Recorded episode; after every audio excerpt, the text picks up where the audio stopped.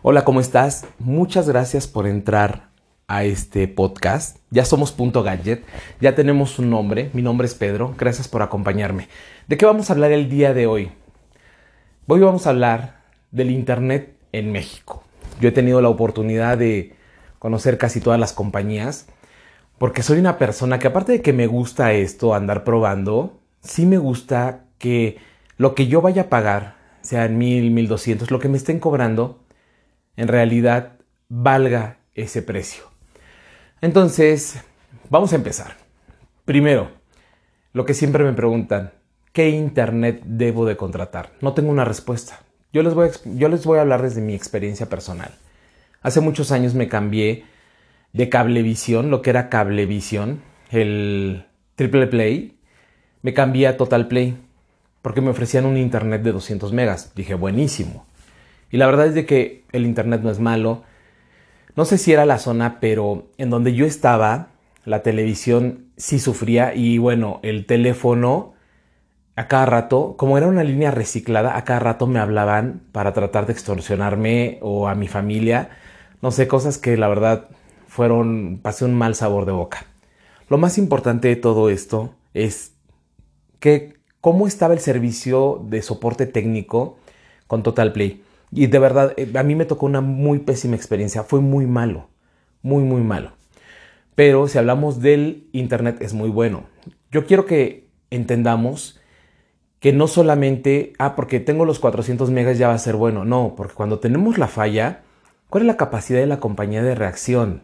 ¿En cuánto tiempo en realidad te están dando una respuesta?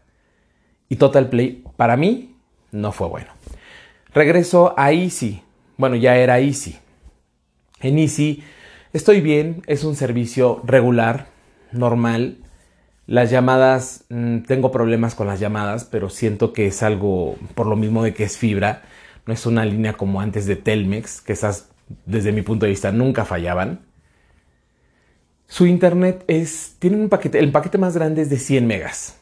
Ya te incluye Netflix y si domicilias una tarjeta te dan este 25 megas más, si no mal recuerdo, o sea, tiene 125 megas. Ese es su tope. No es malo, es un servicio que no se cae.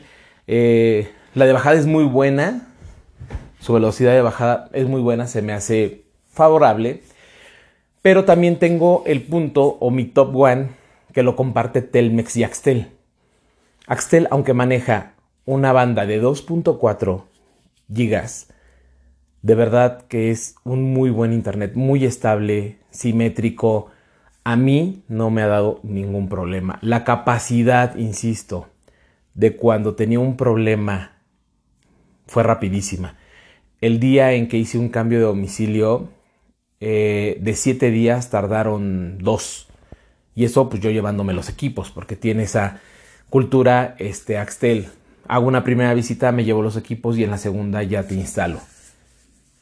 Y Telmex, pues bueno, Telmex ahorita acaba de sacar un paquete de 400 megas que yo estoy feliz porque pues estamos con el Xbox, con el PlayStation, con el Switch, tenemos las computadoras, tenemos este, los Smart TV, los celulares. Entonces como que bombardeamos esa parte y la verdad es de que no lo siento. Obviamente al tener esa velocidad de internet debe de tener la capacidad como para soportar eso. La la respuesta de cuando he tenido algún problema en Telmex es rapidísima. Siento que es más caro porque el cambio de domicilio fue un poquito más alto, pero creo que vale la pena. Desde mi punto de vista, o desde mi experiencia, mejor dicho, yo me quedo con Axtel y con Telmex. Desafortunadamente voy a tener que cancelar a Axtel a todo esto, porque Axtel, como me cambié de departamento, no llega a mi nueva casa. Entonces, como no llega, no tiene esa cobertura, pues lo voy a tener que cancelar, pero la verdad estaba feliz. Entonces me quedo con Telmex y me quedo con Easy. Ahora, me preguntan, oye, pero ¿qué es la 2.4, qué es la 5? ¿No? En cuestión de bandas. Y es muy sencillo de resumir, mucha gente lo sabe, pero también nos escucha gente que no está tan empapado de eso. La 2.4 es una banda menos potente, pero de mayor alcance en tu hogar. La banda de 5 GHz es más potente, pero con menor alcance. La 2.4 comparte muchísimos canales que mucha gente se está tratando de conectar a esa banda. Entonces a veces se satura. Sin embargo, la de 5 no le pasa eso. Tiene más bandas, la gente casi no se conecta a estas bandas porque dicen, es que no me llega hasta el jardín. Estoy de acuerdo, pero es más potente. ¿Qué hacemos en este tipo de situaciones? Es muy sencillo. Compramos un router. Este equipo nos hace eh, nos logra, puede ser un rompemuros, puede ser, lo puedes conectar como una cascada entre uno y otro. Es una herramienta para mí muy eficaz porque también me estabiliza el internet. Yo estoy feliz de verdad con los routers de TP-Link. Me encantan. Eh, probé Asus, muy buena marca. Probé Híjole, probé muchos. La verdad es de que no me acuerdo ahorita bien de los nombres, porque ya, ya no los tengo, pero he probado de todo. repetidores, mesh, que son estas mallas que eh, comparten esa, ese wifi como si estuvieras casi casi a un lado del modem, puedes estar en tu jardín si tú quieres. Y mi punto, pues sí es bien claro, ¿no? La verdad es de que hoy en día creo que tenemos esa opción. A mí me dieron la, me, dieron la opción como de unificar estas bandas en Easy. Se pues es una sola y dije no. Les voy a comentar por qué. Eh, si ustedes no pueden o no van a contratar un router, que de ahí pueden sacar una red de invitados, pueden tener también un control parental para los chavos en la casa, pues es muy sencillo. Yo dejo la 2.4 para las visitas y las 5 están todos mis equipos. Aparte, vivo en un departamento de 100 metros cuadrados y mi internet me llega a todos lados. Y son de esos departamentos nuevos que pues, digo, las paredes no son lo que eran antes, ¿no? Los muros fuertes. Entonces, desde mi perspectiva, si van a contratar, pues sí, contraten por la de 2.4 y que ya traiga la doble banda, la, la de 5 GHz. Hay paquetes todavía de 10 megas. Yo desde mi punto de vista 10 megas ya no está funcionando tanto. Creo que hoy en día todos tenemos acceso a Netflix, a YouTube, a todos los canales. Y si yo lo veo desde mi Smart TV, pues a lo mejor esos 10 megas me puede jalar 5, me puede jalar 4. Y todo lo demás se va a repartir entre los demás equipos. Yo creo que teniendo una banda de 30 megas bien, estable, limpia, me va a dar perfectamente para un uso normal de casa a habitación. Si tú ya eres más de subir videos, de descargar películas, de estar en la computadora todo el día, bueno, hay muy buenos paquetes de 50, 100 y 150. Si, si haces lo que yo hago con mi hijo de estar en, en los videojuegos, de repente este, estar en línea o jugar con otra persona en otro país, si te conviene de plano algo como de 200 a 400. Insisto, no he probado la de 500 de Total Play. Yo creo que es muy buena. Este, entonces, yo creo que ustedes se deben de casar con la marca en donde digan, a ver, yo tengo esta cantidad de dinero para poder contratar internet. Me pongo a investigar y me convence esta. Pruébenla no firmen un contrato forzoso a 12 meses. Mejor paguen una instalación que no es tan caro y si no les conviene, la dan de baja. Mucha gente se está comprando estos nuevos este, modems portátiles o inclusive un router este, y modem portátil que le ponen una SIM de cualquier compañía para tener en su casa. La verdad es de que yo tuve la oportunidad de probar dos y era algo que no necesitaba. Mm, la verdad es de que si voy a salir, pues ya hay paquetes que tienen una mayor cobertura. Siento que todavía está un poco elevado el, precio. Probe Pocket Flex de Easy. La verdad es de que no está mal, o sea, pero sí creo que es más caro. Sí es como invertirle algo que definitivamente no. Yo prefiero tener, y, les voy a hablar en, un próximo podcast de eso del Internet ilimitado. Yo ahorita estoy probando la telefonía celular de Easy. Y eso lo vamos a ver en un próximo podcast. Estoy contento, pero bueno, ya lo veremos más adelante porque todo está cambiando.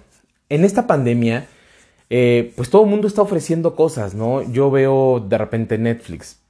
Bueno, pues subimos los precios, pero pues te doy un catálogo más amplio. Amazon Prime. Yo no te subo nada, ¿no? De precio y tengo mi mismo catálogo. Telmex te dice, oye, pues yo tengo conferencias y, y todo, todo, todo necesitamos internet. Por eso cuando hagan su elección de internet, háganlo desde la perspectiva, uno, su lana, dos, el servicio técnico, tres, que no sea, y aquí sí le voy a tirar un poquitito a Axtel, porque si tú quieres ir a una sucursal de Axtel en la Ciudad de México, hay tres.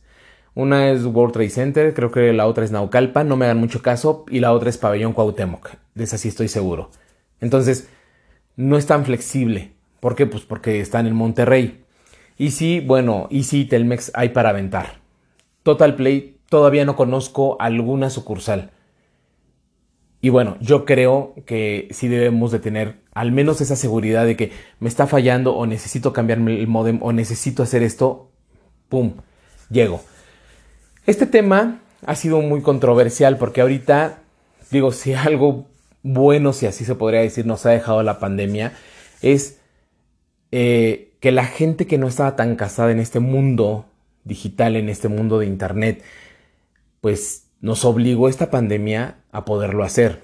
El home office, el abrir tiendas en línea, lo vamos a ver también en otro podcast. Tenemos un podcast muy bueno en ese sentido. Pero, de verdad, o sea, en donde estén, solamente exijan que lo que viene por contrato se los den.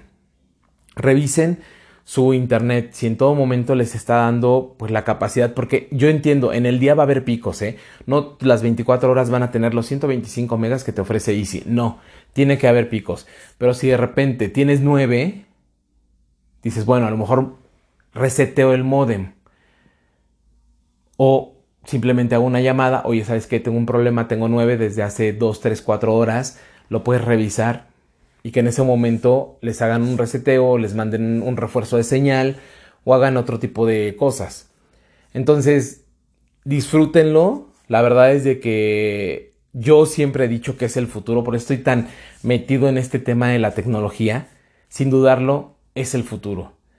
Y este, hay muchas cosas con las cuales ustedes pueden tener internet en todos los lugares de su casa. Como ya les dije, hay repetidores, hay routers, hay esta tecnología mesh. Siento que si ustedes tienen uno de 30, ¿no? Eh, estaría perfecto si invierten en un router o en un mesh.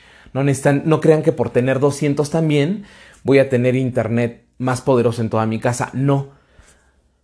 A mí en casa de mi suegra me pasó algo muy curioso. Yo tenía los 200 megas de Axtel y trataba de que llegara, eran no sé, 10 metros de donde estaba el modem a su terraza y no me llegaba la señal. La 5G, la 5G perdón, no me llegaba. Entonces, eh, los muros son muy grandes. Son ese tipo de construcciones de tipo piedra volcánica, paredes muy, muy gruesas. ¿Y qué hice? No, pues, ¿sabes qué? Un router. Pongo el router y me pasa lo mismo.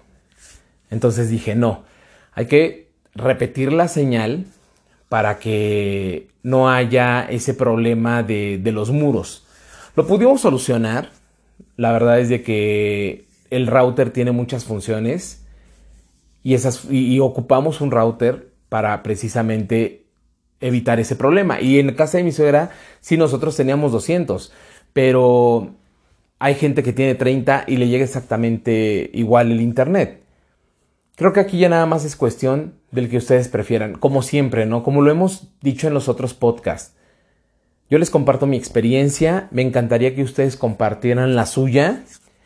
Y pues bueno, muchas gracias por escucharme. Eh, síganos apoyando, sigan mandando sus preguntas y nos vemos en un próximo podcast. Gracias.